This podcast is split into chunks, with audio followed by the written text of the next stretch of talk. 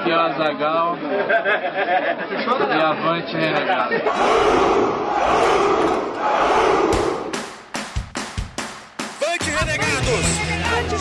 Avante, renegados! Avante, renegados! Avante, renegados! Avante, renegados! Aqui o tecido da zoeira é mais fino.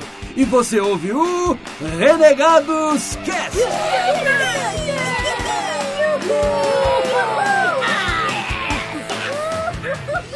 Avante, renegados hominídeos! Aqui é o PDC e. Hey, Pluto! Hoje o cast é de você!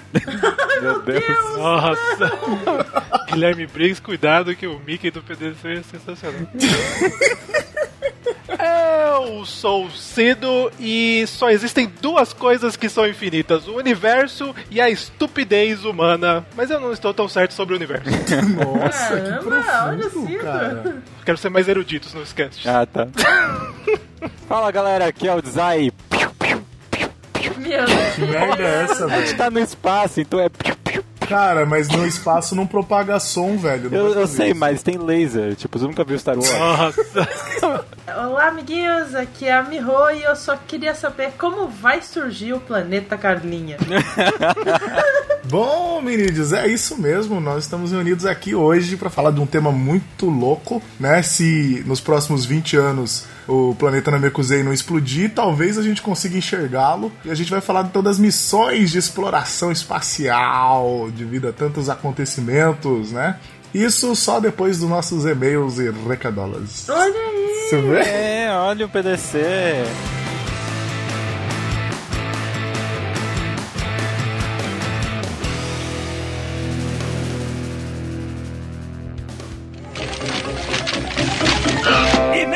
E recadolas. Cuidado com essa mão cheia de dedo aí, ô! É isso aí, galera. Estamos nos nossos e-mails e recadolas. Lembrando sempre que se você quiser mandar um e-mail para nós, é para o contato arroba renegadoscast.com. E quem vai ler o primeiro e-mail? Eu vou ler o primeiro e-mail aqui do Fernando Henrique de Souza Camargo. Camargo. Camargo! Camargo. Fala galera renegada, beleza? Muito foda o Papo Renegado com o Luiz Felipe Garrocho e o Eduardo Damasceno. Os caras foram super divertidos e tem uma sinergia impressionante, é verdade. É, cara, é muito legal, né? Assim, os dois juntos, eles. Um termina a frase do outro. É absurdo, é absurdo. Conheci o trabalho deles através da Graphic MSP do Bidu, com a linda cena da chuva. Esse cast só me fez gostar mais desses dois lindos. Olha aí. Fiquei com uma dúvida. Quem leu Bidu Caminhos e Turma da Mônica Lições viu um carro velho que tem uma árvore no meio. Alguém saberia como isso pode acontecer? Ou será um mistério até mesmo para o pessoal do Barra do Limoeiro? Na real, é um easter egg. Vai ser tipo o da Pixar lá agora, dos próximos. Vai ser meu carrinho. Não, Fernando, eu acho que basicamente é um indício de que tudo se passa no mesmo universo, sabe? Não, mas acho que a pergunta dele é tipo, Se eles vão explicar, né? é, como diabos o carro ficou, foi parar ali com uma árvore que cresceu dentro? Ah, sim, sim. É, isso com certeza é um mistério. Ah, forte abraço a todos e avante renegados. Ele coloca aqui: Turma da Mônica Lições é atualmente a minha gráfica MSP favorita. Olha, cara, olha só.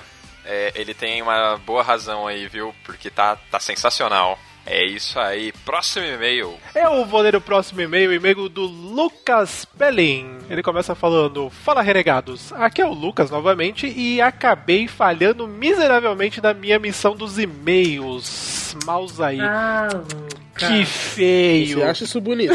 Esse cast foi foda em muitos aspectos. Os convidados foram muito simpáticos, no maior estilo gente como a gente. Digam, por favor. gente, como é gente?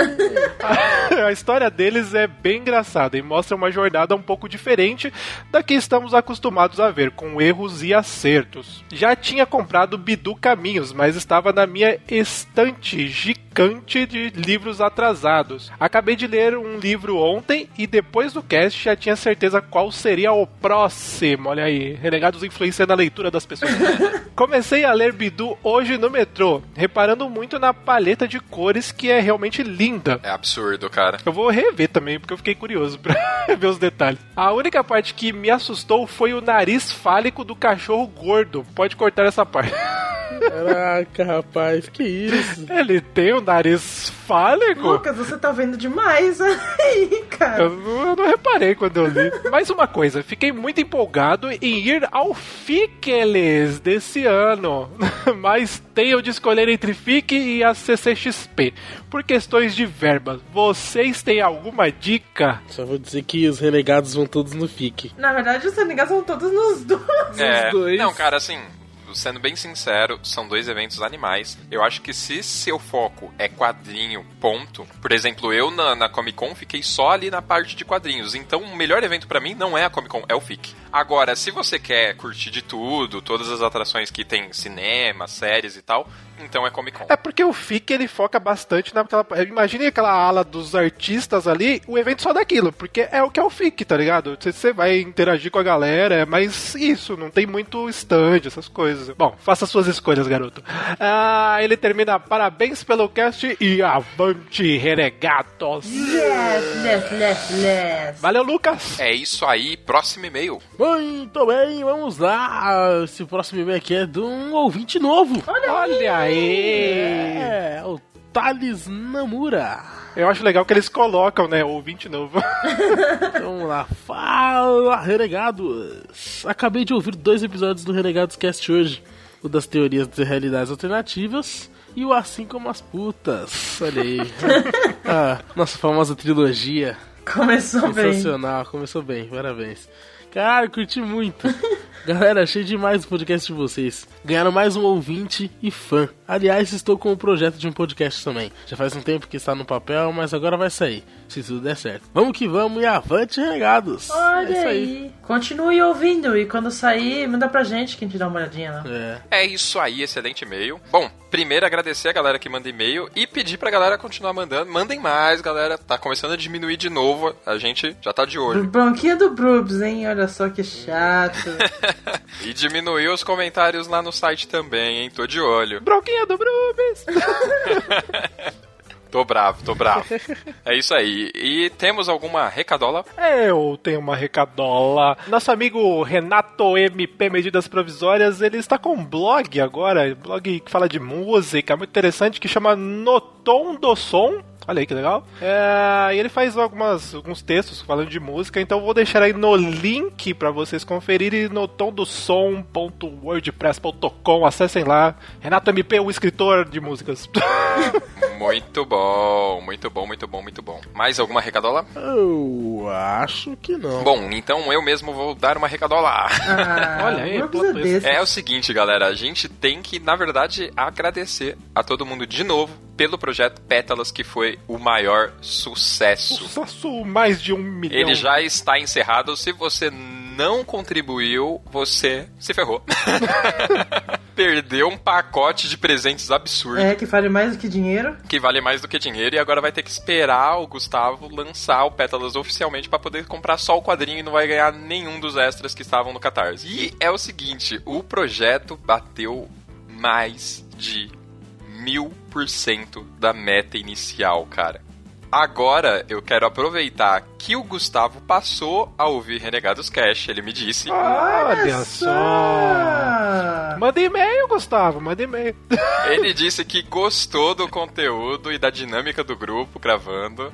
E que virou ouvinte e fã Que do beleza. Renegado. que Ouvintes ilustres, né? Então, aproveitando, aproveitando que o senhor Gustavo está nos ouvindo nesse momento, agradecer ele em a gente fazer parte desse projeto de alguma forma, né? Tem o Boa. nosso dedo ali naqueles mil por cento É. com o vídeo maneiríssimo que a gente fez pra ele. E acho que podemos também parabenizar o Gustavo, porque ele tá na lista de artistas do próximo projeto da MSP, que é o livro de homenagem aos 80 anos do Maurício de Souza. Olha aí. Puta que pariu, garoto prodígio não para mais, poxa né, cara? vida, poxa vida. E também desculpas pro Sidão por a gente ter duvidado dele. Porque, pô, é lógico que ele tinha pensado no Gustavo, né, velho? É óbvio Porra. que essa ideia não Caraca, foi nossa, como a né? gente é idiota e ficou enchendo o saco do Sidão. É isso aí. Bom, não temos mais recadolas, então digam os contatos! Vamos lá, vamos lá, vamos lá. Então é o seguinte, se você quiser mandar é, comentar lá no nosso site, né? Porque tá precisando comentar. Tem que comentar, comenta lá no site www.renegadoscast.com, sabe? Entra lá, digita lá, copia lá, isso aí e comenta no podcast. Também não esqueça do Facebook, facebook.com barra renegados.rc. Também tem no Twitter, arroba RenegadosCast. E aqui também é arroba RenegadosCast, todo mundo sabe, menos eu. É o Instagram? É, isso aí, Instagram, é. Foi tipo uma pergunta. Também não se esqueça do nosso grupo no Facebook, Cavaleiros da Zoeira, Renegados Cast. A gente fica postando um monte de bagunceira lá. Mó mó da hora, mó da hora. Também tem o grupo no WhatsApp. Muito Mó bom. legal, mó legal. Eu adoro. É maior legal. É isso aí. E também no, no- no celular. No celular. Ouça o Renegados Cast no seu celular. Baixa o aplicativo Pod Store, Podcast Addict no seu Android. Baixe também no iTunes o feed do Renegados Cast. Baixem uma porrada de aplicativos que tem pro Windows Phone. Também o feed do Renegados Cast. E é isso aí, meu povo. É isso aí, galera. E indiquem o Renegados Cast para seus amiguinhos, por favor. Boa. Então, bora pro cast? Ao infinito e além.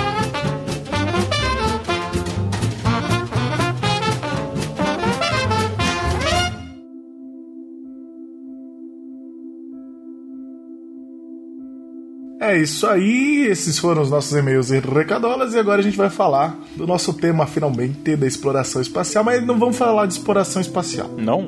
Ué.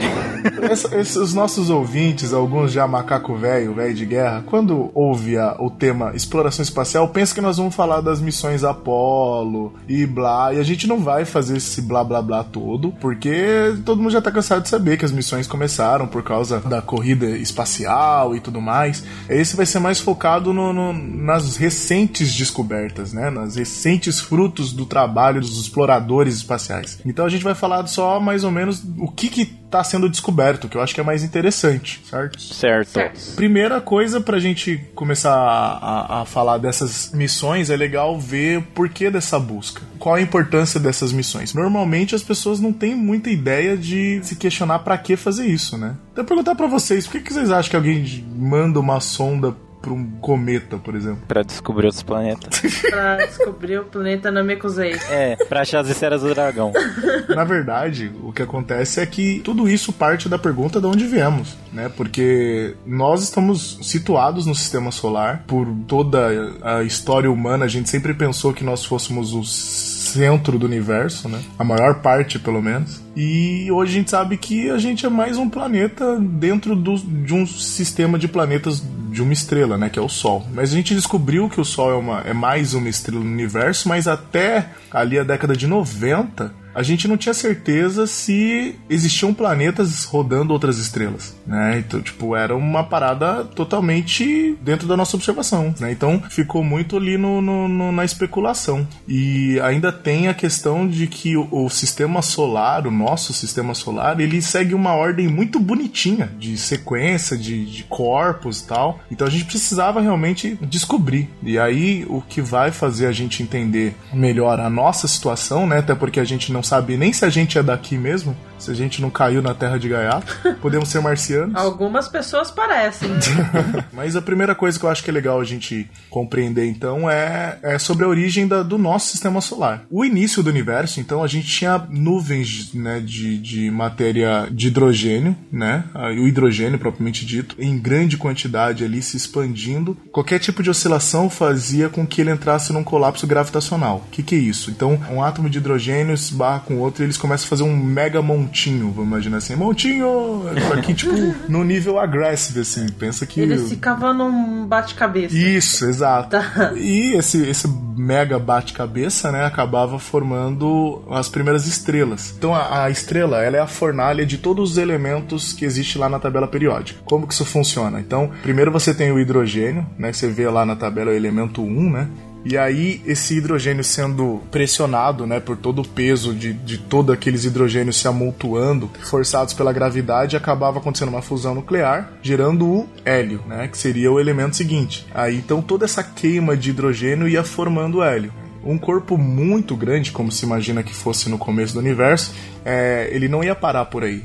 Dependendo da quantidade de massa que ela tem, o que ia começar a ser pressionado agora e queimado seria o hélio. E aí, no caso, você tem a formação dos outros elementos, carbono, oxigênio. Basicamente, é essa é a cara que a gente tem no, no, no nosso universo aí nos seus primeiros milhões de anos, né? Então, imaginemos agora que já se passou aí pelo menos umas duas é, explosões aí de estrelas. Quando a estrela ela tem um corpo muito maciço e ela ela entra já não aguenta mais né a quantidade a gravidade não, não aguenta mais a, a energia que está sendo formada com, a, com essas explosões nucleares né ela explode ela pode ela né por ser muito maciça ela explode no que a gente chama de supernova né então, a supernova não é tipo a morte da, das estrelas? Exatamente. Toda vez que, que acontece uma supernova significa uma estrela muito maciça ela explodiu, né? E aí no que ela explodiu, todo aquele material que ela produziu, então todos esses elementos aí que,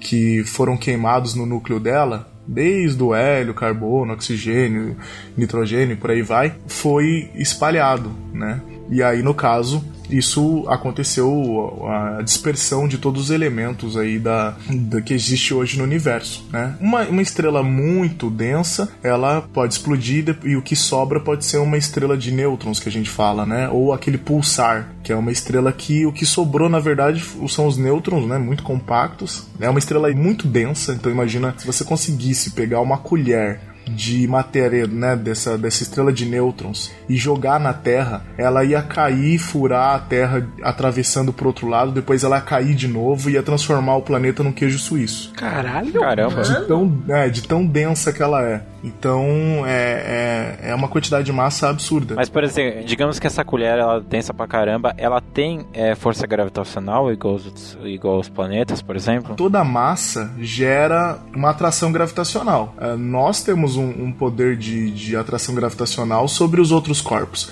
É que nós temos uma massa tão pequena que isso não faz diferença nenhuma. Mas a gente consegue enxergar isso mais em corpos grandes, né? Como os planetas, satélites. Ô, ô PDC, essas estrelas neutras não são os magnetares que até tem no, na MSP que eles falam que a força Sim. gravitacional atinge pra caramba, não é isso? É, mas aí vai da, do, da, do campo magnético, né, dessa estrela, né? O magnetar seria, no caso, com um extremo campo magnético.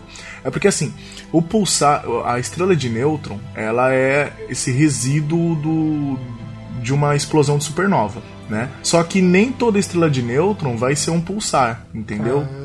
Porque uh, para ela ser um pulsar, ela tem que girar muito rápido, né? Então a estrela de nêutrons, o pulsar, né, propriamente dito, por que, que ele chama assim? Quando os caras estavam lá estudando as estrelas lá com seus radiotelescópios, eles voltavam é, o radiotelescópio para uma estrela, o que acontecia? Ela, ela fazia um, um, É como se fosse um barulho cadenciado, né? Então. Tu, tu, tu, tu, tu, tu, tu, tu. Batuque.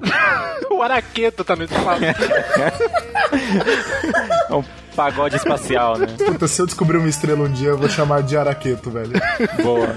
É só pra gente seguir na, li na linha de raciocínio, é, só encerrando até sobre o, o magnetar ou pulsares. Então, um campo eletromagnético muito forte, mais uma rotação muito grande, aí você tem um pulsar, entendeu? Essa estrela de nêutrons se transformou num pulsar. Se ela não roda tanto, ou se o campo eletromagnético não é tão forte, ela é uma estrela de nêutrons, mas não é um pulsar, entendeu? Ah, legal. Tá, mas é o que, que explica o Big Bang? Quando a gente fala do Big Bang, antes dele a gente tem que imaginar que não existia tempo e também não existia espaço. Então, o que existia é uma incógnita, né? Mas ah, de um determinado momento, um, um, corpo muito maciço se formou, né? E ele acabou entrando em colapso, se expandindo.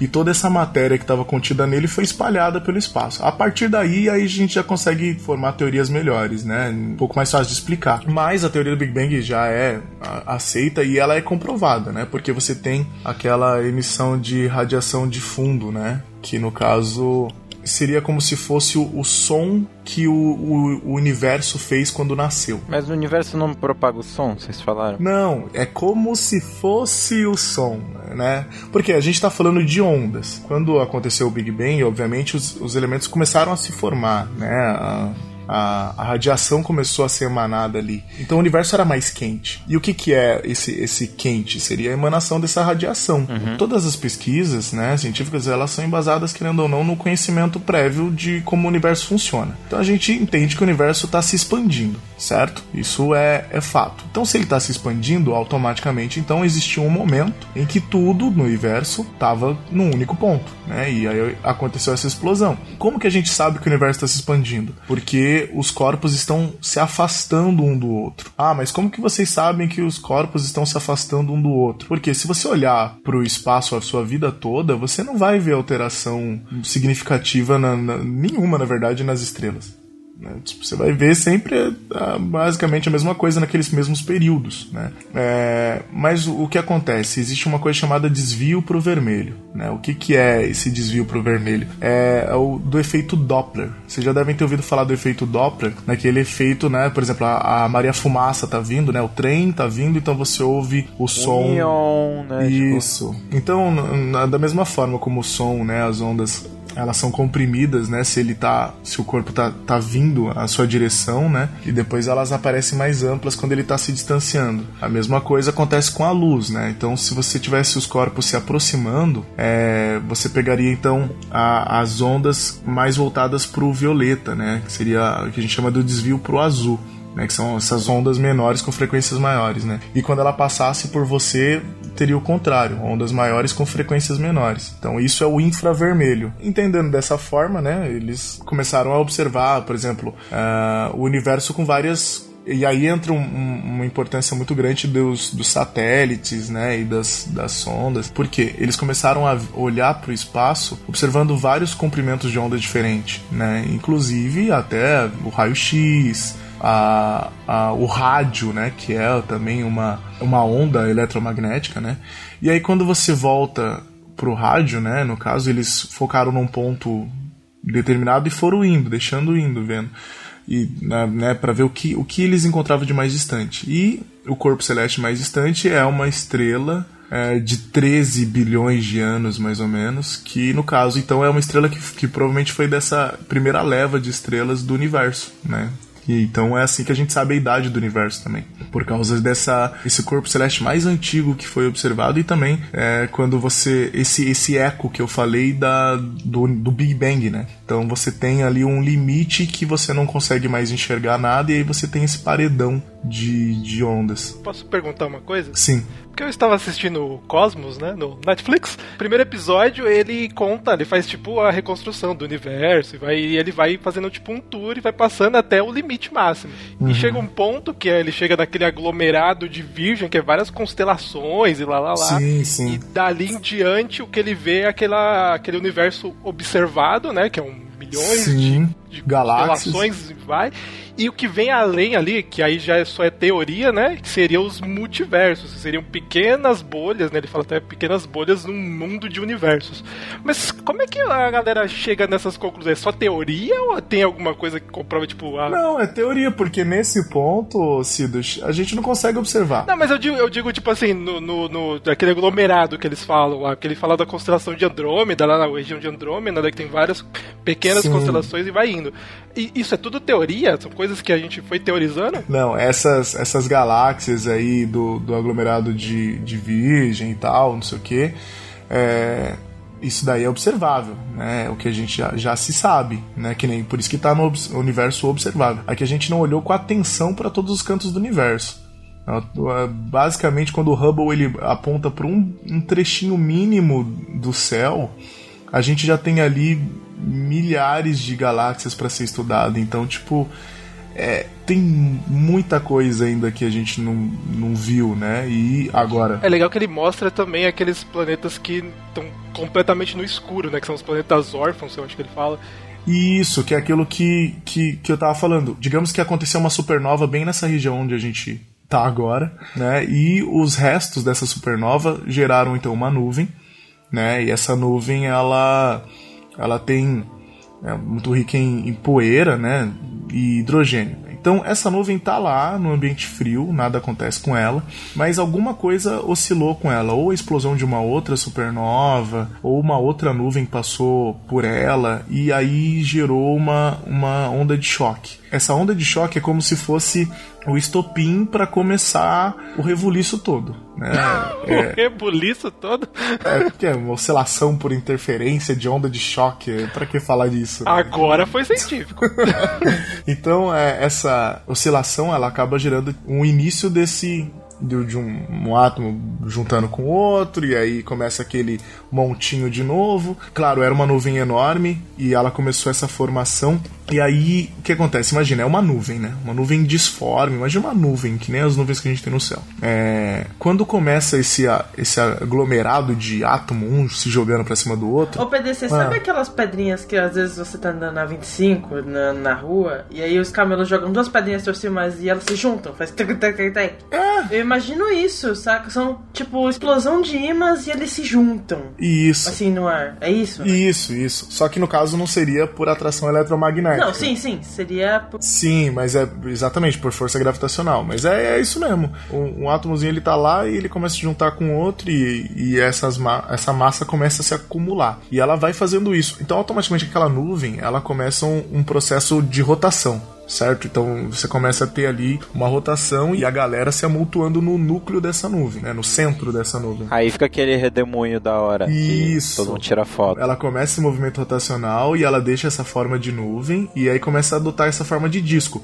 Para ver isso é fácil, você faz uma experiência, você pega um cordão, uma, um barbante, uma linha, qualquer coisa que tenha um certo peso, né? E você começa a rodar ela né, segurando só numa extremidade da corda e deixando a outra ponta suspensa. Né? Se você faz um movimento mínimo de, de rotação na corda, ela começa ao que? A, a curvar a, a, o centro dela, né? E aí, no caso, então a gente já tem aí se desenhando. Obviamente que nessa tribulação da nuvem, eu quero que vocês imaginem que várias estrelas começaram a nascer. Mas a gente agora vai falar basicamente do nosso sistema solar. Então, no, numa dessa formação desse hidrogênio, né? Formando ao que vai ser futuramente o nosso Sol, começa então toda aquela poeira e toda aquela nuvem formar um disquinho ali, tipo o chapéu do Kung Lao. E, e agora a gente vai começar a ter o nascimento da nossa estrela.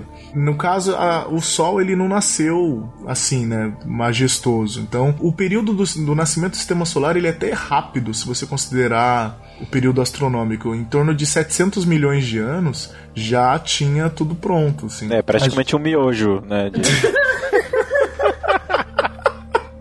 é basicamente isso, né? Então, ó, o, o, sistema solar ele tem mais ou menos a mesma idade da Terra, né? A Terra tem ali os seus 4,6 bilhões de anos. Então, o que a gente vai contar agora né, o que vamos relatar agora e discutir, vai ser de 4,6 bilhões de anos para cá, tá? Mas nesses 4,6, é, a gente só tá falando dos primeiros 700 milhões. Certo. Você tem ali aquela, aquela concentração de matéria que eu falei que começou a se acumular, ela tá no centro desse disco, né? É, ele, o, tinha muita poeira, devia ter muita matéria para que o Sol conseguisse se transformar no que a gente chama de protoestrela né?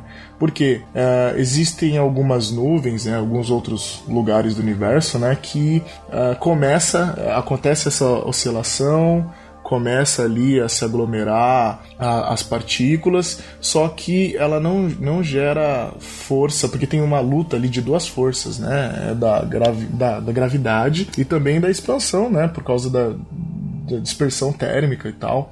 Então tem uma, uma treta ali acontecendo. Ó, ou eu vou me transformar numa estrela, ou eu vou virar uma, uma, uma que eles chamam de anã marrom. E... É uma anã marrom? Anã marrom? É, anã castanha, né? O nome mais comum. Que seria uma estrela que começou a tentar fazer alguma coisa, mas ela não tinha massa o suficiente para se transformar numa estrela. Entendeu? Então ela virou ali uma, uma anã castanha. Ela irradiou o calor dela e acabou não, não conseguindo se transformar numa estrela. O nosso Sol, ele conseguiu, né? Ele foi ali, acumulou a paradinha dele, juntou as trouxinhas dele e pá, ficou incandescente. Enquanto o Sol estava se preocupando com isso, a gente tem que imaginar o quê? Embora ainda, mesmo quando ele ainda não tinha se transformado numa estrela em si, essa, essa formação no centro do, do nosso disco aí, ela ainda era mais quente. Então, o que está mais próximo da onde é o nosso Sol hoje era um pouco mais quente, o que está mais afastado é um pouco mais frio, certo? A gente tá falando aí de da ordem do, dos Kelvin, tipo 2 mil Kelvins, 3 mil Kelvins, uma coisa assim. Mas assim, eu tô tentando entender. O Sol, então, ele. Assim, digamos que eu conseguisse tocar o Sol, digamos, né? Ele é maciço, assim? É porque, se, pelo que eu entendi, ele é um bando de coisa que foi juntando ali, tipo, virou aquela massa queim, aquele negócio que queima muito. É, não, não um bando de coisa. O Sol, ele é basicamente hidrogênio e hélio. Mas então ele não é maciço. Não, ele tem massa. Ele tem massa, uma massa monstruosamente grande. Sim, tanto que a massa dele é o que prende todos os corpos. Que é o, a gravidade. É, da gravidade do sistema solar. Tudo que tá no sistema solar tá preso pela, pela massa, né? Pela massa, pela gravidade gerada pela, pela massa do Sol. Então, sim, ele é muito maciço, embora ele seja feito só de gás. Agora imagina, uma bola de gás conseguir ser extremamente maciça desse jeito, então tem muito conteúdo dentro dele, né? E o que, que ele tá fazendo? Ele tá fazendo, ele tá continuando o processo que, que se iniciou aí a, ali cerca um pouco mais de 4,6 bilhões de anos. Ele tá queimando, o núcleo dele tá queimando hidrogênio e tá formando hélio. Né? Então ele vai ficar queimando hidrogênio lá até daqui uns 5 bilhões de anos ainda, eu acho que ele tá queimando. Mas, beleza, o nosso Sol, ele virou a sua protoestrela e conseguiu, né? No começo o Sol nem era dessa forma, ele era uma estrela, a gente tem um brilho amarelo do Sol hoje, mas ele era uma estrela alaranjada.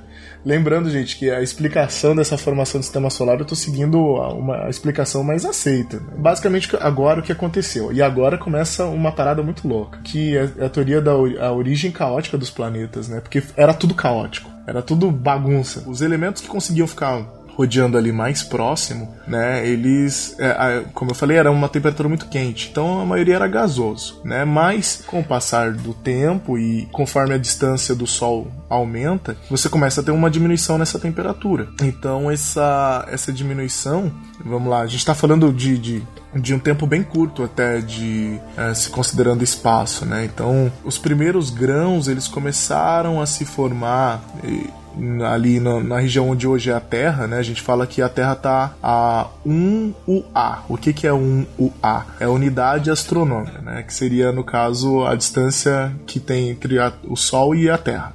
Né? Então, nessa distância, Uh, levou uns dois mil anos para começar a acontecer a formação de grãos, né?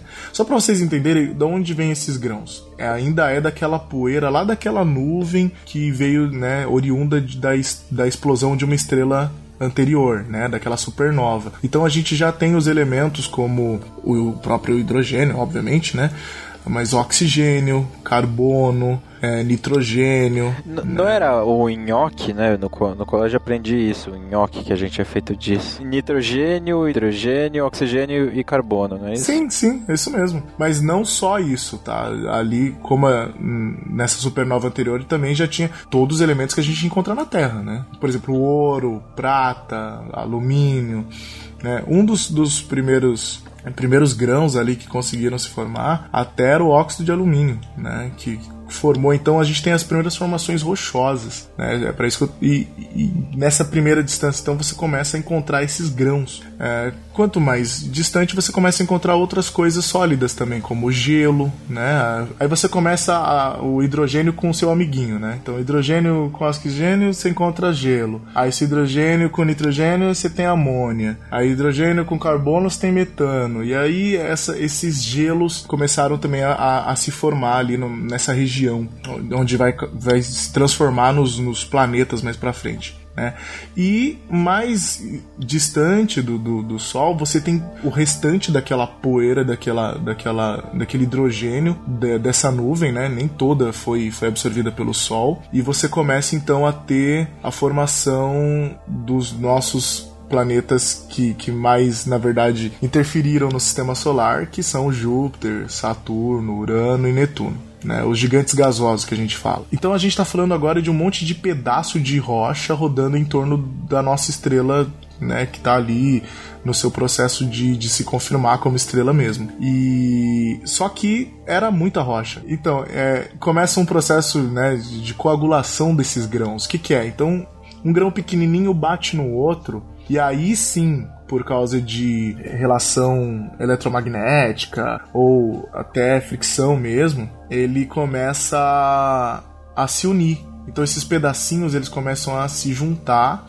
e, e formar pedaços maiores, né? E aí, conforme eles vão se chocando, eles vão formando corpos maiores. E agora começa o cada um por si, Deus por todos. É, é, porque, tipo, você chega, forma um, um corpo que a gente chama de. É, é, seria a formação, né? De união desses. Desses, desses pedacinhos, ele tem um nome planetesimais. Deixa eu ver, é isso mesmo, planetesimais. Planetesimais. É, o que, que é essas formações planetesimais? Seriam formações de corpos pequenos, menos de 10 quilômetros né, de diâmetro. Então eles começam a se chocar, né? E e aí eles começam, cada vez que ele bate, ele é como se ele hum, absorvesse aquela pedra para ele, formando o corpo celeste. Só que quando ele tá ali começando a ficar bonitinho, tem um outro que também tava se formando e tá na mesma órbita que ele, eles se chocam e fode tudo de novo, e aí começa um pedacinho com pedacinho, e, e assim começou essa origem caótica. Até Júpiter, Júpiter ele foi um planeta que ele conseguiu fazer uma, uma, uma bela formação rochosa, grande, só que aí ele se colidiu com, com com, outro corpo, e é, é, como se ele tivesse ficado muito puto, porque na hora que, que destruiu é, essa, essa, essa formação desse Júpiter, esse jovem Júpiter, né? O planeta que se formou em seguinte, o que, que ele começou a fazer? Ele, ele, de maneira muito rápida, começou a absorver todo aquele gás que eu falei que já que já estava por ali. Júpiter começou a pegar para ele, por isso que ele ficou tão maciço. Júpiter, na verdade, era para ter virado uma segunda estrela. Júpiter só não virou estrela com todo aquele hélio, ou melhor, com todo aquele hidrogênio que ele estava pegando, por causa não que. Não rolou os... combustão ou não? Não, é, iria rolar se o Sol tivesse deixado. O Sol ficou com inveja, isso só pode ter um Sol. Foi quase isso. Não apague meu brilho, né? O Sol tá falando pra. toda, toda metida. Eu não sou obrigada, né? Esse sistema é meu. Bom, mas aí então o nosso, nosso Júpiter que tava putinho, né? E aí quis brilhar como uma estrela, teve o zóio furado pelo Sol. Nossa, eu nunca expliquei isso dessa forma. Melhor explicação. E, e, aí, no caso, então, o Sol, quando ele se trans, né, nessa estrela recente, ele, ele. Eu acho que ele ainda nem tinha se tornado essa estrela amarela como é hoje. Nesse momento, ele ainda estava naquela, naquela. naquele momento de começar a queimar o seu núcleo e tal, e ter o seu brilho forte mesmo. Mas ele acabava emanando ventos, né? A gente pode dizer assim, que, que empurraram o excedente de hidrogênio para mais para longe da, da, da onde Júpiter estava. Então Júpiter não conseguiu a quantidade necessária para né, virar ali uma estrela. Tanto que a gente pode dizer, quando eu falei daquela anã castanha, Júpiter é quase uma anã castanha, né? Ele, no caso, não chegou a ter, virar essa estrela fraca, mas ele é um corpo celeste muito grande, né? Um planeta muito grande hum, que poderia ter se tornado uma estrela se tivesse continuado pegando os hidrogênios lá. Mas se tivesse virado, a gente tava na merda. Cara, com Júpiter a gente meio que já tava na merda, a gente deu muita sorte, velho. Ah, nessa mesma onda, Saturno fez a mesma coisa. E aí os retardatários, né, os planetas que a gente pode chamar de brunianos, Urano e Netuno, fizeram isso um pouco mais tarde e não conseguiram ficar tão grandes. Entre Marte e Júpiter tem um, uma região chamada cinturão de asteroides, vocês já devem ter ouvido falar. Essa cinturão de asteroides, o que, que é? Ali era para estar tá se formando um planeta também, alguma coisa parecida. Só que Júpiter ficou tão grande, com, com uma gravidade tão proeminente que quando um planetinha ousava começar a se formar ali, ele via com a gravidade dele, tá ligado? Sabe aquele moleque que você tá fazendo, construindo seu Lego e o moleque vem e chuta tudo? Eu, eu, acho, que, eu acho que ele tava puto porque o sol fudeu ele, aí ele, ah, vou fuder geral. Exatamente. Ele tá, ele tá, descontando. Tipo, Mas... você é o gerente que levou bronca do chefe que o gerente dá bronca no funcionário. Exato, cara. Essa explicação sobre a formação do sistema solar você só vê aqui no Renegados Cast. Mas continuando. Então, essa região dos asteroides, ela estava muito parecida com a região mais interna aqui próxima do Sol, onde estava se formando aí Mercúrio, Vênus, Terra. Só que Júpiter não deixava. Né? Então é, você tinha ali os, os asteroides de novo se chocando, começando a formar um corpo celeste um pouco maior. É por isso que Júpiter tem uma pá de satélite, é isso? É, Júpiter, na verdade, ele tem um quase que um mini sistema planetário pra ele. Cara, ele não virou uma estrela, mas que ele falou, mano, eu vou, eu vou fazer um bagulho foda aqui, eu vou. É, ele começou a botar um bando de traquitano na cabeça dele pra ele ficar bonito. Sim, as luas de Júpiter, na verdade, Miho, é, é, é o que acontece com, com todos os corpos, né, com menos massa do que aqueles que já tinham se encorpado como planeta e acabavam caindo na órbita gravitacional deles. Como Júpiter era enorme, ele acabou capturando ali os seus. Saturno, então, nem se fala. O, os anéis de Saturno são uma, uma lua que foi esmagada pela própria Meu gravidade dele. Deus, eles são muito maus, essas gangues. Você não viu nada. Mas, né, voltando ali a, a, a questão de Júpiter e o cinturão de asteroides, até para explicar por que Plutão não é planeta. Ah, no cinturão de asteroides, ah, esses corpos celestes, né, que não são planetas muito grandes, né, e, é, são difíceis de você conseguir ah, observá-los, né. Então, o cinturão de asteroides é era difícil demais a gente conseguir observar os corpos que tem nele. Né? Ah, o que acontece com, com o alvorecer dessa, dessa procura por, por corpos celestes né, no nosso sistema solar, a gente acabou encontrando ah, corpos celestes muito assim com características bem próximas ou até superiores a Plutão. Você tem no, no cinturão de, de asteroides o, o Ceres, né, que é um, um também planeta anão, né, que que ele tem ele, ele é um pouco maior que Plutão. Embora ele, ele agora com a, com a New Horizon eles viram que Plutão parece que tem uma, um diâmetro maior até e tal mas ele tem alguma coisa dele é maior do que Plutão. E só no cinturão de asteroides você tem pelo menos uns 11 corpos celestes que seriam equivalentes a Plutão. Então tipo a comunidade científica tinha que escolher. Ou transformava toda essa galera em planeta ou rebaixava Plutão.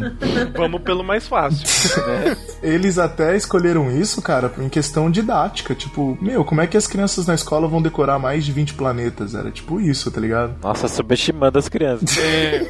Cara, se decora 150 pokémons, por que não 20 planetas, mano? é, mano. Dá pra decorar, pô. É. Bom, enfim, mas eles acharam por bem não, não arriscar. Né, mas voltando agora nessa parte, ah, Júpiter já tá formado e Saturno e Urano também. Só que começa agora um, um novo problema. Né? Júpiter tem um, um, um baita corpão, né? E, e agora ele, ele é um segundo corpo inserindo ali a sua, a sua força gravitacional. Então, aqueles asteroides que estão no cinturão de asteroide, na hora que passava por ele, ele arremessava para fora do sistema solar. Tipo, o, o corpo dava uma volta nele, é o que a gente chama de catapulta gravitacional ou estilingue gravitacional, né? Imagina o looping do extinto Plane Center. Lembra do looping? Sim. E o que, que é o looping? O looping, então, é um ca... o, o- uma corda leva o carrinho até o alto, certo? E solta. Ali, o que tá fazendo a força de aceleração do carrinho é a própria gravidade, certo? Sim. Chega no momento, então, que o carrinho vai faz aquela curva e ele sobe, né, fazendo o looping, e depois ele desce de novo. E aí ele pega o impulso, não é Isso, isso? esse impulso que foi dado pro carrinho dar a volta foi puramente gravitação. Né? Foi gravidade, não teve mais nada ali. E Júpiter é a mesma coisa. Imagina que tá ali um- um- um- uns asteroides, né? Uns, umas rochonas maior ali rodando. De repente ela cai no campo gravitacional de, de Júpiter, ela dá uma volta em torno de Júpiter e de repente ela é arremessada. Só que Júpiter, ao mesmo tempo que ele lança esse corpo para fora do sistema solar, ele anda um pouquinho para frente. É tipo aqueles arremessos de peso. Isso. É, então, mas é, isso aí é até lei da, da conservação acho- de, é. de, de energia, não tem como, né? Ele, um, ele fez uma força, então é, sobre ele foi uma força contrária. É, então, mas é bem mínima, né? Ah, Por exemplo, até a, a Terra, ela, ela tem uma influência gravitacional sobre o Sol. Ela, ela faz o Sol dar uma mexida de um metro. Caramba, um metro. A questão é, né? O que, que é um metro no espaço? Tipo, é nada, né? Ele tá vindo pra cá. Um metro, cara, um metro. E não é tipo assim, cada vez é mais um metro. É um metro, aí a Terra vai pro outro lado. Aí ele vai um metro pro outro lado. Aí a Terra vai pro outro lado, um metro pro outro lado. entendeu? Ah, toda vez ela dá. ah, Ela empurra pra qualquer lado um metro, é isso? Sim, exato. Não é que ele tá se aproximando um metro em cada rotação. o design é logo. Porra, mano.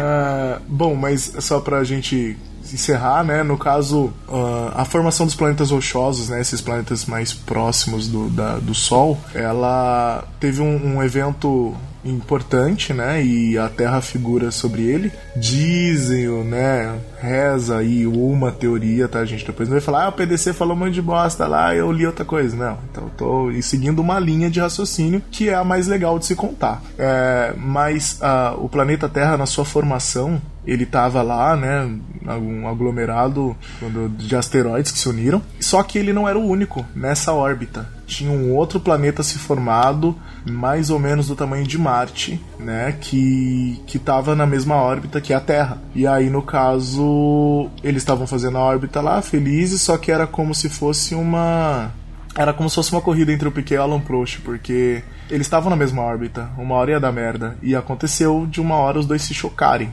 Então a, a, esse outro planeta eles chamam de Terra. A então... Terra teria se chocado com esse Terra e desse choque teria emanado pedaço de crosta para todo lado, uh, mas acabou que a Terra aguentou o tranco da treta, né? Tipo, sobreviveu e dessa massa de, de matéria, de massa que saiu da Terra, nasceu a Lua. Né? Então a, a, Lua, no caso, seria é, oriunda dessa, dessa, dessa colisão que a Terra teve na sua origem com esse outro planeta que orbitava também a mesma, a mesma região. E, e agora vai o que, que Júpiter fazia. O, o nosso menino fanfarrão Júpiter era como aquela menina do. aquele menino do, do Chapolin que jogava os brinquedos pela, pela, pelo mundo. Então, né, nessa brincadeira de ficar jogando pedaço de asteroide para fora do, do sistema solar, ela também jogava algumas coisas para dentro. E na hora que ela jogava para dentro, o que acontecia? Era tiro ao alvo, velho. Vamos ver quem que a gente acerta.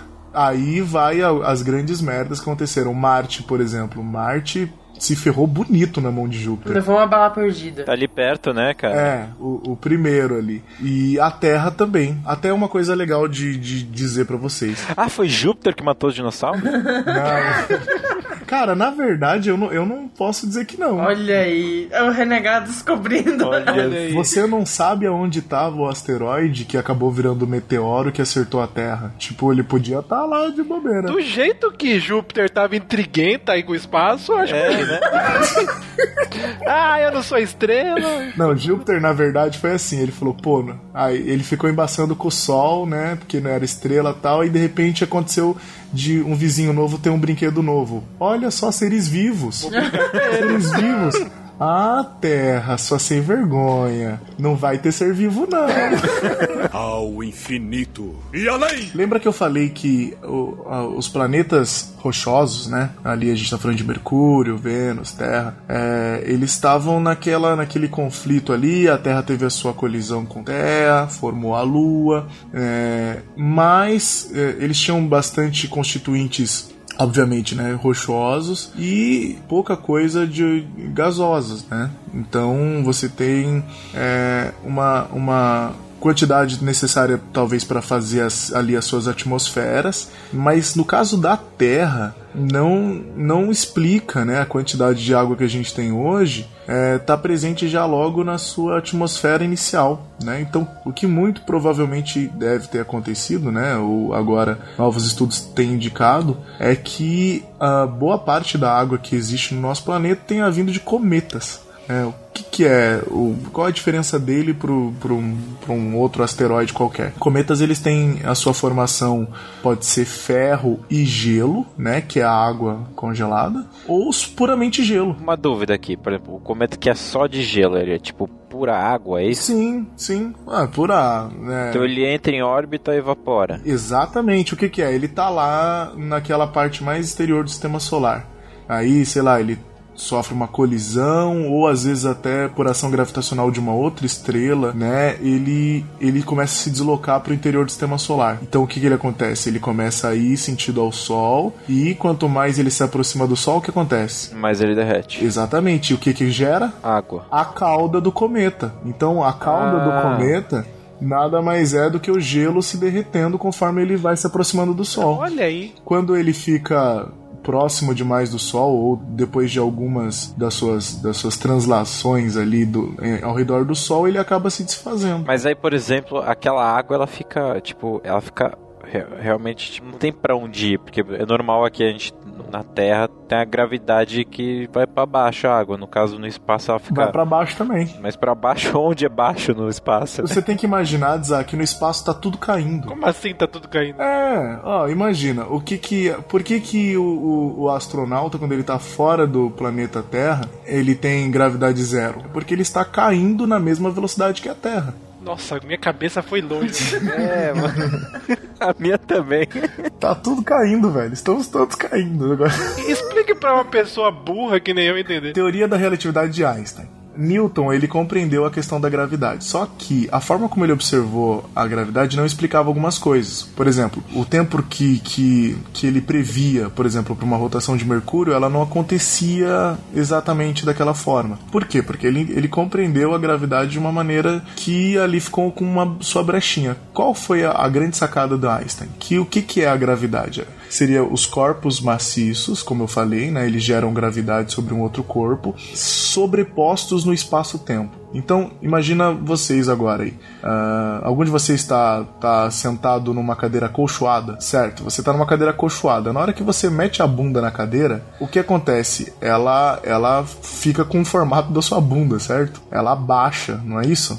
Imagina você colocando uma bola de basquete pesada, não sei, no, no centro do colchão da sua cama. O que acontece com o colchão é exatamente o efeito da gravidade, né? Isso é o que acontece com todos os corpos. O Sol ele está deitado sobre, sobre o tecido do espaço-tempo e ele gera uma atração que seria o quê? A- o, o corpo sendo arrastado para esse buraco que ele gera, né? No- a mesma coisa que se você tem essa bola de basquete na cama, se você colocar uma bolinha de gude do lado, a bolinha de gude não vai conseguir fazer uma pressão suficiente para atrair a bola de basquete, mas a bola de basquete está fazendo uma pressão que atrai a bolinha de gude, entendeu?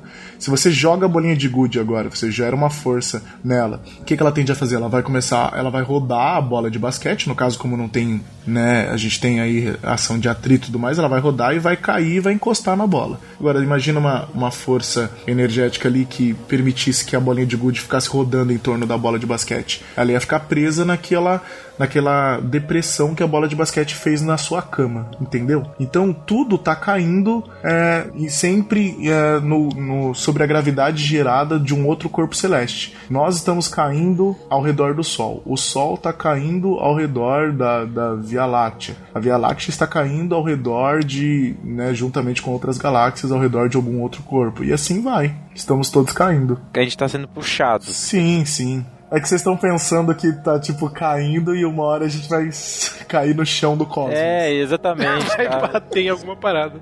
exatamente. Tipo, tipo a baleia do, do Guia do Mochileiro. Não, lembra que tudo veio proveniente de uma explosão? Sim. Então, a gente tá se expandindo junto com o espaço. A gente foi jogado pra um lugar, entendeu? É, não- a gente não tá.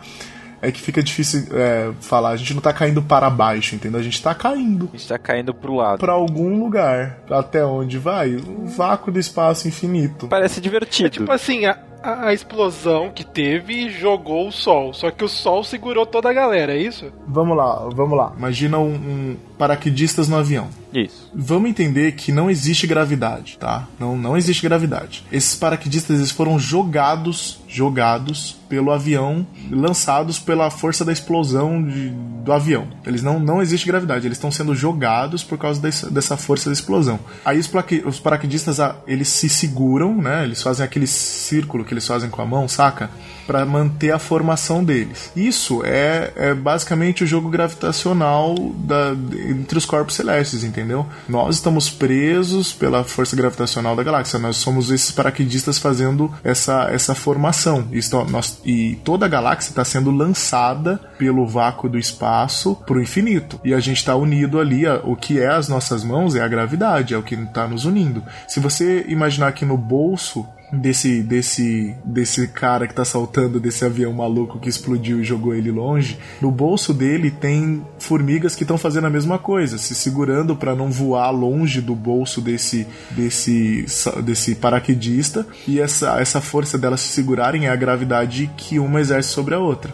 E aí você imagina que dentro dessa formiga tem um parasita, sei lá, e ele tá segurando nela. A mesma coisa. A, a, o que segura esse parasita a formiga, no caso, é o que a gente está simulando da gravidade. É assim que funciona. Ao infinito e além! Vamos falar de, de missões agora. Ah, aproveitando a deixa de, de falando de cometa, justamente a gente tem a missão Rosetta, que na verdade foi uma sonda enviada por um cometa. Os cometas, eles são, eles são corpos celestes que também estão fazendo um, um, uma translação em torno do Sol, né? Então eles têm uma órbita também em torno do Sol. Só que essa órbita é muito grande, né? A gente tem lá o cometa Halley, que é o quê? A cada 76 anos é possível a gente ver ele. Então, ele tem uma, uma órbita aí de 76 anos em torno do Sol. Né? Tem outros que são milhares de anos. Uh, então, a, a, os, os cometas, eles, querendo ou não, são formações que carregam coisas desde o princípio da formação do sistema solar. Né? Então, qual é a, a, a grande questão da, da, da missão? é justamente ver esses compostos do início do nosso sistema solar, né? O que que, o que, que tem lá no, no, no rabo desse bicho, né? O que, que ele está mandando, o que que, que que pode encontrar, né? Uma vez que, lembra que eu falei que talvez nós não sejamos daqui? Sim. Então, tipo, o cometa é tipo um presentinho que acaba ganhando. Então, e, mas é bem isso, Dzá. Imagina que a gente, né, tá falando então de uma de uma estrutura que, que que está aí viajando no, no, no, universo, né? No, no caso, no nosso sistema solar. E, e se ela tiver moléculas orgânicas? Né? A gente tende sempre a tentar achar moléculas orgânicas sendo fabricadas aqui na Terra, quando pode ser que ela tenha vindo do espaço, né? Num asteroide ou até trazido no cometa. Então, essas sondas, né? Basicamente que vão pesquisar esses corpos menores, tem uma também indo para para Ceres e um outro corpo que está aí nesse cinturão de asteroides, é, justamente para verificar que, do que, que eles eram compostos, né? Será que talvez neles ali naquele início do sistema solar já não tivesse alguma coisa? E tem mais, né? A, o planeta Marte ele perdeu o ele perdeu o seu campo eletromagnético é, por provavelmente por algum choque, alguma colisão com, com um asteroide muito grande, um corpo celeste. É, e Marte, né, como a, as sondas que foram para lá, tanto a Spirit, agora a Opportunity e todas as outras aí que foram,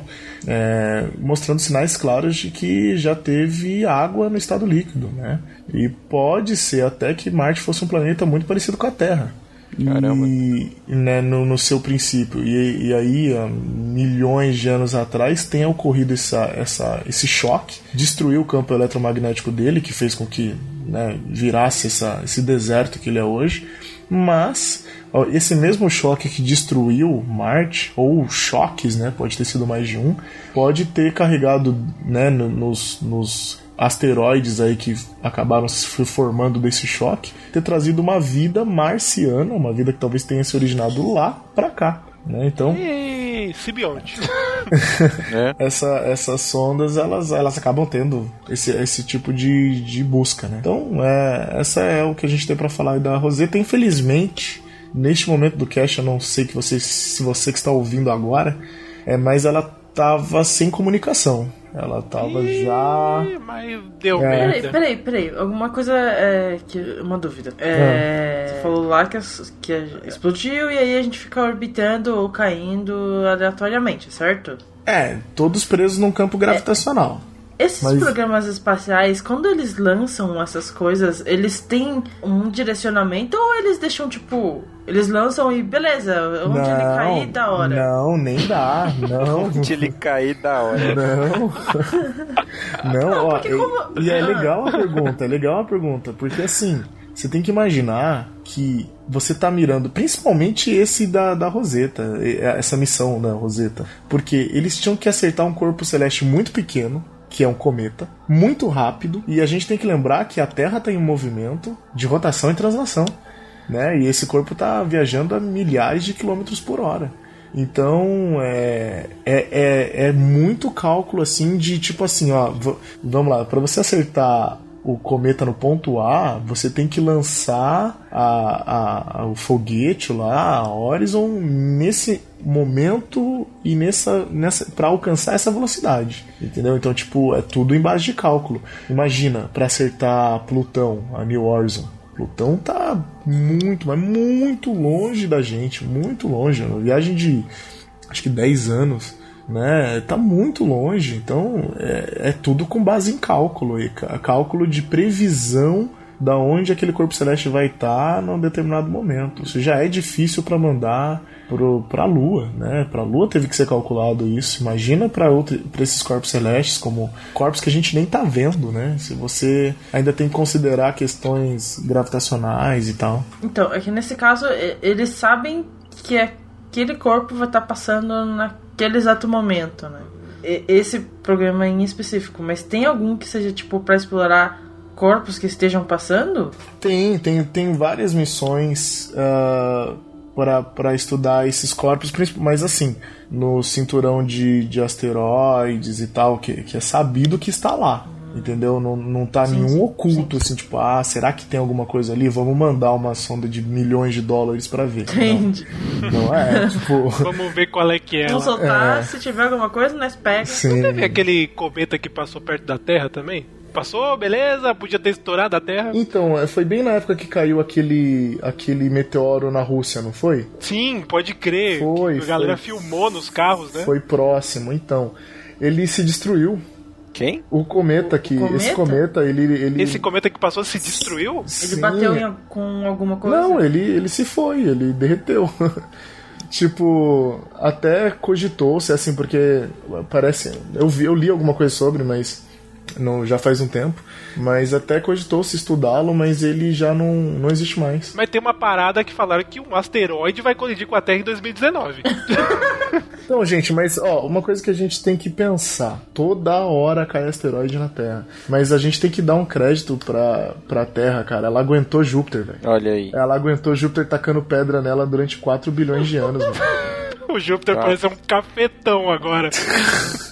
Ó, uma, uma coisa só pra gente fechar sobre a, a, a Rosetta, né, que, que tá lá. O nome do cometa que ela tá, eu não queria falar porque é, é muito, tipo, querer se foder, mas é 67P Churimov Guarezimenko. Parou, caraca. então, mas só para vocês saberem, quatro moléculas orgânicas foram encontradas no, pela, pela... Nesse cometa? Nesse cometa, oh, exatamente. Caramba, olha aí. Mo moléculas orgânicas, né? Ah, é olha, vida. Simbionte, mas... simbionte. Isso não é a chance de dar muita merda? É, eu tô muito imaginando isso. Simbionte ali, subir no, no carrinho, já era. É, então, ah. mas calma, né? Ter, ter molécula é, né, é só pra gente saber mesmo que talvez a, a, os tijolos pra vida não precisam ser feitos na Terra, entendeu? O universo tá cheio dele. E se o universo tá cheio de, de tijolos pra vida, com certeza tem mais vida. Não, tudo bem, mas daí que ela vier pra cá, deixa a vida lá, não precisa vir pra cá, né, cara? Cada um no seu canto, é, tá de boa. Cada um no seu quadrado. É, mas agora falando da outra missão, a New Horizon, né, que foi a missão não tripulada, que foi lá pra Plutão, o novo, o nosso novo planeta não, né? O planeta que era planeta e agora é não. Agora é moda. tá na moda, tá Olha, na moda. Uh, além de, de Plutão, ela também vai estudar lá esse cinturão que eu tô falando toda hora provavelmente vai ver as luas também de Plutão, né? Provavelmente não, vai ver lá. É, só Caronte, Nix, Hidra, Cérbero e Stige. E no caso, meu, é, essa missão ela é muito incrível porque é, já faz. Na verdade, ela chegou com menos de 10 anos, quase 10 anos. É, 9 anos. E ela, ela foi numa, relativ, numa velocidade de 16 km por segundo. Tipo, é, é muita coisa. Tipo, é, é, quase 60 mil km por hora. Né? E, e isso tudo, né, você tendo ali que é, controlar a questão de, de utilizar a gravitação de outros corpos para chegar lá. Então, tipo, é uma baita de uma de uma de um feito isso assim que que tinha que ser dado muito valor. Né? E graças a ela agora a gente está tendo essas informações aí de Plutão. Né? Ah, o que vale ressaltar é, principalmente né? né? que ela ela sobrevoou aí Plutão no, nesse mês agora, né? Foi lá pro dia, dia 15, por aí. E ela né, alcançou o seu ponto mais próximo do planeta, cerca de 2.500 quilômetros de distância. Isso é muito perto, né? Se, se tratando de espaço. E agora é esperar, né? Porque a, a, as informações, embora ela viaje muito rápido, né? As informações têm um tempo aí para chegar, né? Diz que para chegar toda, toda a informação que a New Horizon tá mandando vai levar um ano. Então, mas não falou que ela encontrou neve lá que você tinha comentado? Não, sim, então. A, duas coisas já que ela já, pelas imagens que ela já mandou, os cientistas já se impressionaram, né? Primeiro que é, seria essa formação aí de neve, né? E segundo, ela tem Plutão tem uma cauda como de um cometa. Olha só. Né? Então é uma é uma uma estrutura totalmente nova aí dentro de, do nosso sistema solar, e né? Plutão tem um coração também. Isso, uma cratera, uma formação de cratera em forma de coração, o que prova que todos os aerolitos provêm de Plutão. Chapolin está lá. Uma coisa que eu achei interessante é que a sonda ela foi criada com tecnologia de PlayStation. Hã? é verdade. Eles usaram tecnologia que foi usada para fazer o PlayStation, para fazer a parte da som. Olha só. E o Digão tava me falando que o filme dos Pixels é exatamente isso. As pessoas mandam coisas de videogame pro espaço, aí os alienígenas vêm e mandam matar a gente. Olha a merda. Caraca. Vai dar que, uma merda isso. Que original, e, né? E, e para completar, você pode também pensar que o Yuji pode estar construindo alguma coisa muito pesada. Cara, o nome da sonda devia ser Yuji. né? 600 e não sei quanto Yuji. Bom, é, vale falando de sondas, né? E até explicando, tá, gente? Porque quais são os instrumentos né, hoje utilizados aí nessa exploração espacial? A gente tem os satélites, certo? Que estão aí em órbita da Terra, tirando foto tal, de várias formas, né? De lá de vários campos do, do, do, do espectro de luz, né? Raio-X e tudo mais, sei lá. E a gente também tem as sondas. A sonda, no caso, é, é como é uma um, o próprio nome já diz, é um equipamento que vai sondar. Ele vai até próximo do corpo celeste e ali ele tira dados daquele corpo. Pode ser na órbita daquele corpo celeste, né? Ou propriamente, né, entrando nele ali, como foi lá as, as, as nossos robôs que estão em Marte, né? E coletando dados. Então, as sondas são esse tipo de equipamento. E a, que a gente a, tem lançado sonda da com pau, né, desde a da corrida espacial. Teve as Veneras lá que foram para Vênus, né, as russas. É, uma porrada de, de missões para a Lua para Marte frustradas, tá? Vale lembrar que teve muito robozinho é, quebrando, se espatifando até eles aprenderem a, a toda essa matemática que tava falando para Miho. Isso daí, cara, foi ali muita, muito robozinho milion, milionário explodindo. É, mas, hoje, mas teve aí missões que valem a menção, como a Voyager, né? A, a missão Voyager foi lançada a primeira, né, em 5 de setembro de 77, para estudar os planetas né, gigantes aí, Júpiter e Saturno, e logo depois, aí sim, é, ser jogada para o espaço né, afora para para descobrir o que, que passar na frente dela. né? A gente tem comunicação com a Voyager ainda? A Voyager 2 eu acho que sim. A 1 já era, né? A Voyager 1 ela, ela parou de funcionar. É, ela, ela parou de funcionar ali mais ou menos que nos anos 80 mesmo. Já não, não deu nada. Agora a Voyager 2, ela, eu lembro de uma notícia até agora, né, na década dos anos 2000 aí, que ela finalmente tinha alcançado a, a, o fim, né, saiu do sistema solar. Ela, ela tem lá anexado nela aquele disco de ouro que o Carl Sagan né, gravou, né, para se algum dia ela cair no colo dos pequenos homenzinhos verdes. Ah, no, no Cosmos mostram, né? Eles fazem uma recria lá, mostra o discozinho. Sim, legal. é legal. E é legal que o disco ele mostra todas as informações, né, do ser humano, da nossa cultura, Isso, né, e, e, e, tem lá acho que uma hora e, uma hora e meia de música e, e sons da Terra, né? E é, pô, eu acho que isso é, é, é, a fronteira final de verdade, né? Tipo, a gente jogou e, independente se a raça humana vai se destruir, a gente deixou o nosso sinal lá, né? Tipo, é, temos um, alguma coisa correndo. Se vai se espatifar num asteroide e ninguém vai ver, não sabemos. Mas que a gente Pelo fez. menos é música fez, né? boa, né? Catra, por exemplo.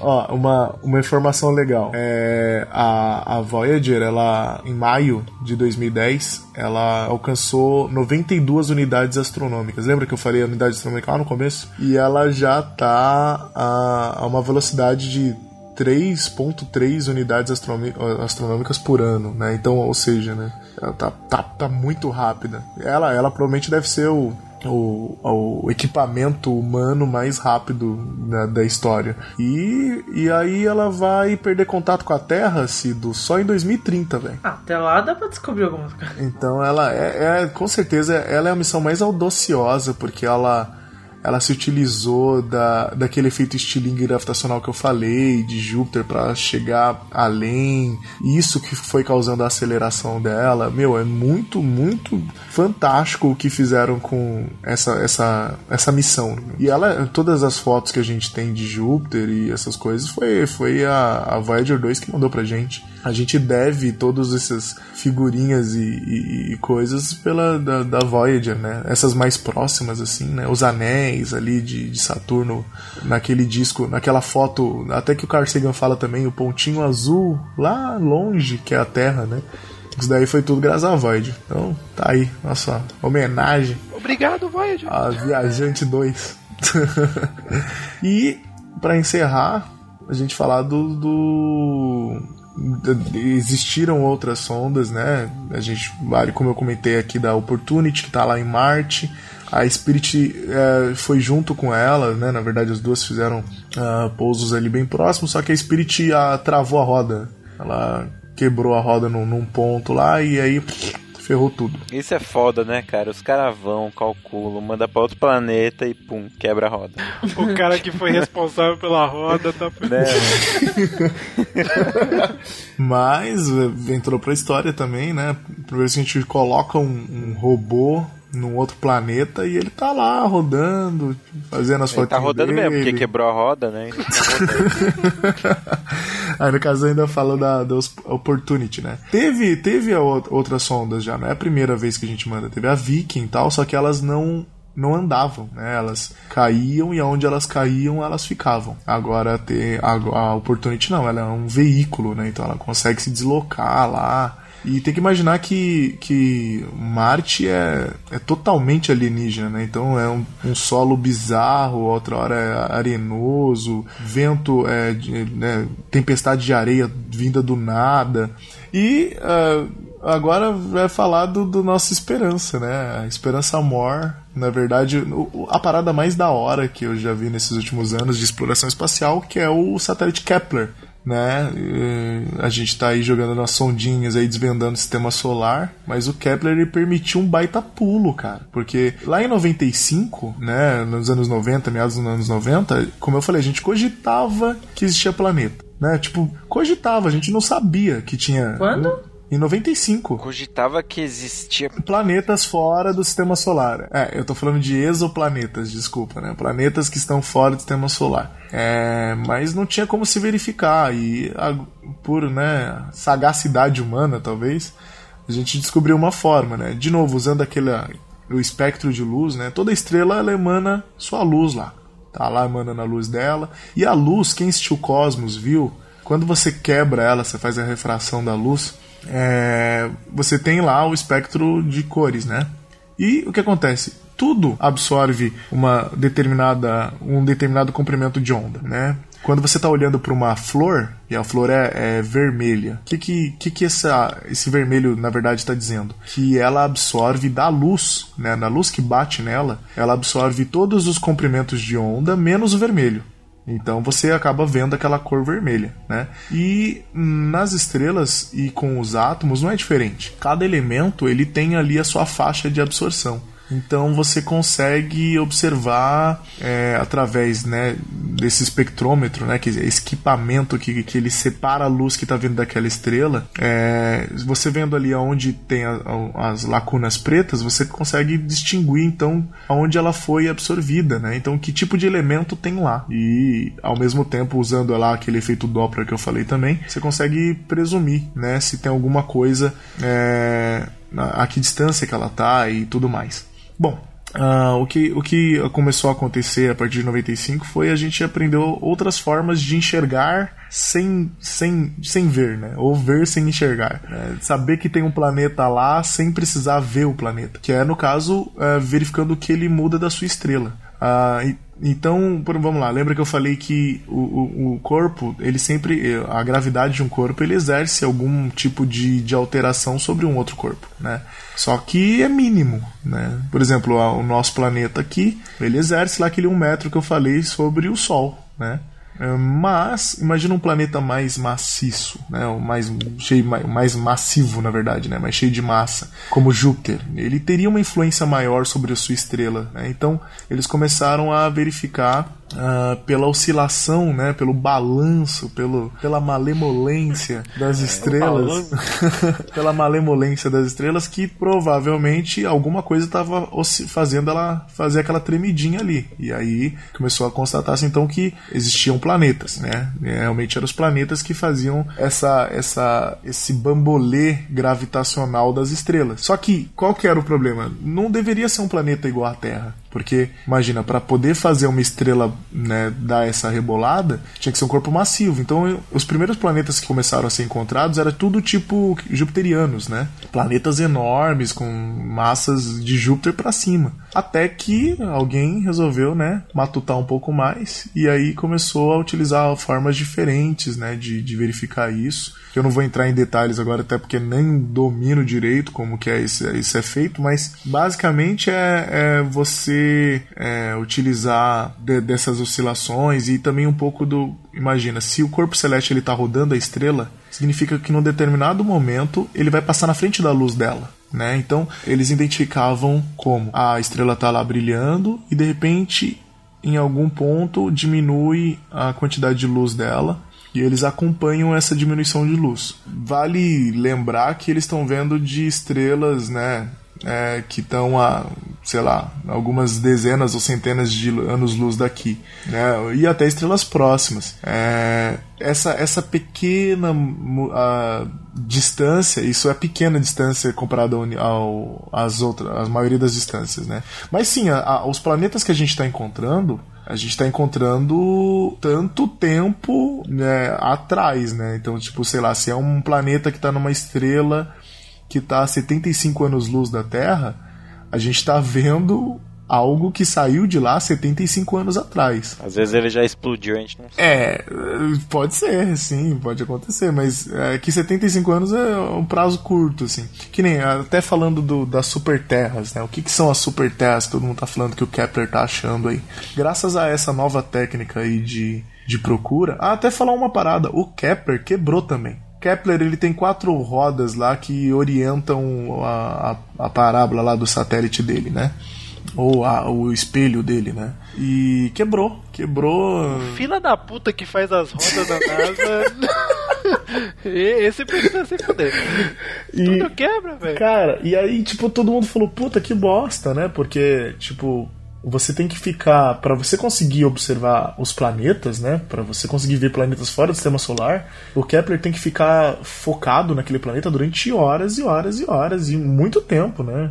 Dias até. E se ele perdeu essa, essa capacidade de rodar, já era, tipo, perdeu tudo. Ficou parado no mesmo. Ficou parado, no, né? Ele não vai ter tempo de esperar esse provável planeta que tá rodando ali, ou só estrela, passar de novo, né? Para ele fazer as medições e tudo mais. É só uma vez então? Ele não consegue ver de Então, novo. quebrou, né?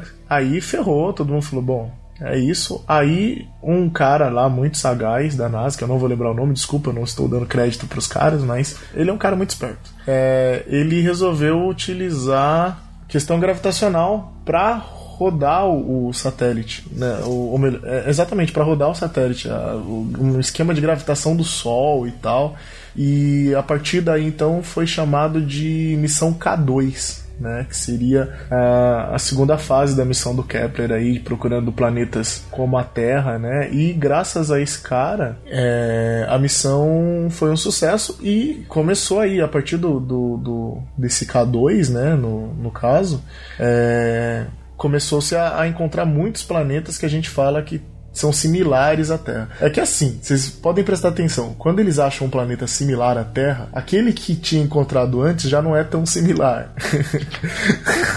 É rebaixado. é. Né, então... Até que a gente vai achar a Terra 2, né? Olha aí. E, bom, aí agora a gente tem aí. é, é, é muito bom porque ele consegue caracterizar as atmosferas dos mundos, né? E, e você consegue ali identificar ah, locais, na verdade, estruturas que, que possam abrigar vida. Então, primeira coisa, desses planetas que são chamados superterras, ele tem que estar numa, numa coisa que a gente chama de zona habitável. Né? Ou seja, um planeta que esteja muito próximo da sua estrela vai ser quente pra cacete, não tem como ter vida. Muito afastado, frio demais, não tem como ter vida. Então, ele tem que estar, se tiver numa estrela né, é, como o Sol, ele tem que estar mais ou menos nessa faixa onde a Terra está. Agora, tem que imaginar que esses planetas eles orbitam estrelas de outros tipos também. Tem estrelas que são um pouco maior que o Sol, um pouco menor. Com base nisso, o que se imaginava né, de zona habitável aumentou muito. Né? Porque se você tem uma estrela lá, uma.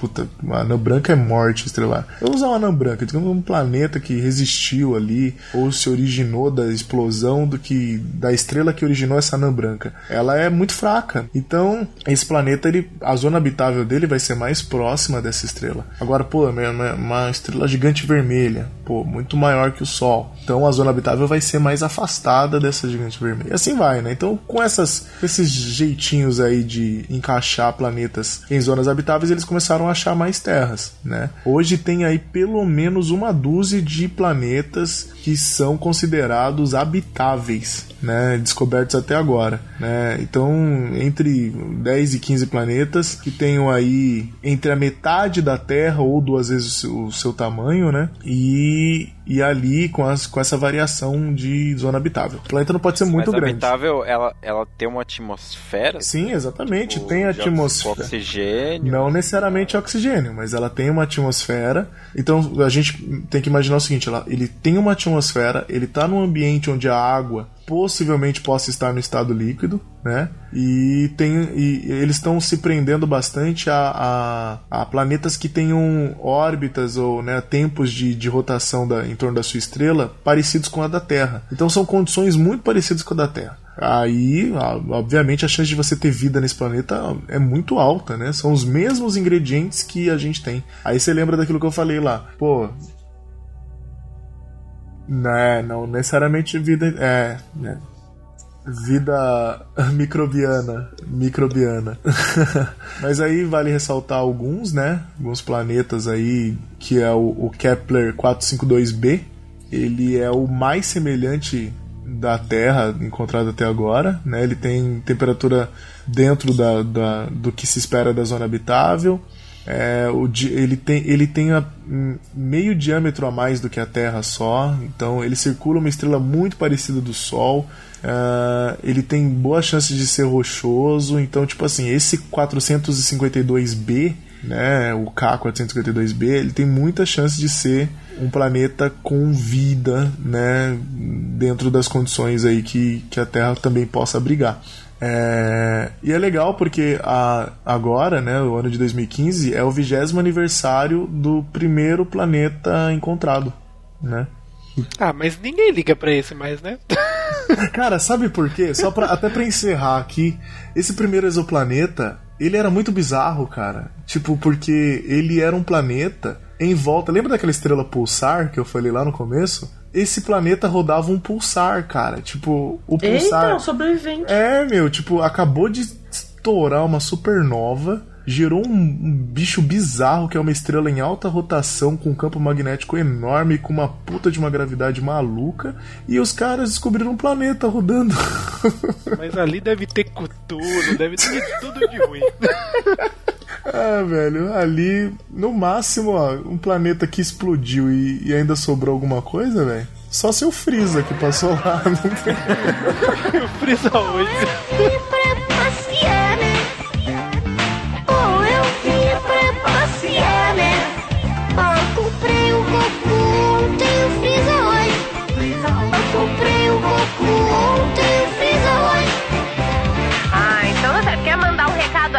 Pessoal da, da cidade inteira? Sim. Qual o seu recado? Eu quero dizer pros meus irmãos e irmãs que eu comprei dois bonecos do Dragon Ball. Não, ainda não acabou. Porque agora é a hora das. Considerações finais. Obrigado, Bigman. Uh, que, que viagem. É. Uma viagem interplanetária. Mas ó, galera, isso aqui foi, foi a- o nosso jeito renegado de falar. Espero que vocês tenham curtido. Tá, tá saindo muita informação sobre, sobre as sondas, né? A, a New Horizon teve coisa que a gente tava arrumando a pauta e saiu informação. Então eu vou pedir para vocês acompanharem. Tem o, o. Vai ficar muito estranho, mas tem a NASA. Cada missão dela tem o Twitter Instagram para vocês seguirem. Né? Então segue lá no Twitter. Sério? Sério. Você coloca o nome da missão. Fica, fica a galera tweetando o que vai acontecer? Não é, mas a NASA fala, ó, tipo, olha essa foto aqui, não sei o que lá, agora estamos fazendo tal coisa. aí. É bem legal, então tem da, da missão da New Horizon, tem da a própria Rosetta, tem ah, da, da algumas sondas enviadas para luas de Saturno e de Júpiter. Então, e eles postam lá imagens, ah, então olha só esse nascer do sol aqui, não sei na onde. É legal Olha pra caramba. Olha, gente, vocês sofrendo com 3G, hein? Então acompanha lá. E tem da Opportunity. Ou melhor, da Opportunity, da Curiosity. Da Curiosity. Então, quem quiser também dar um rolê por Marte de vez em quando, é só acompanhar lá e fica tweetando. Da hora. E é isso. Além de robôs twitteiros, alguém mais tem alguma consideração pra fazer? Eu queria indicar as pessoas pra assistirem Cosmos, que é muito legal. Porra, é o segundo aqui. nesse cast, caralho. Tô dominando essa porra. E o mais interessante, eu vou deixar o vídeo na- no, no- no post, que é o making off da galera que produziu os efeitos do. Porque o Cosmo, pra quem não assistiu, é muito bem feito, né? Visualmente e tudo mais. E tem o making off da galera fazendo e criando os efeitos. É bem maneiro, bem interessante. Eu vou deixar aí no post para vocês curtirem e assistirem, porque é muito legal. Obrigado, Netflix! Netflix, cara. Quando os alienígenas descobrirem Netflix, a gente tá fudido. A Netflix é fila da puta, né? Porque ela faz a gente gostar dela, né? Falar bem, de graça, é uma droga. E é isso, pessoal. Esse foi mais um Renegados Cast. Espero que vocês tenham gostado e até a próxima semana. E assistam Dragon Ball e comprem bonecos. Que, que... Também tô cagado de fome.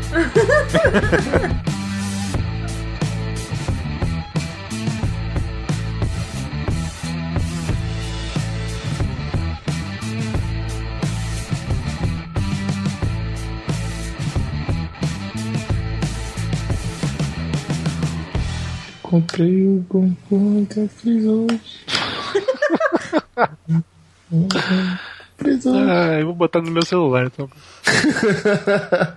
ai, Você ai. tem que chamar esse moleque pra gravar, velho. Putz, eu quero ser amigo dele. Tem que chamar ele e o Tacalepau. Aí coloca os dois juntos. E deixa, né? Deixa Nossa.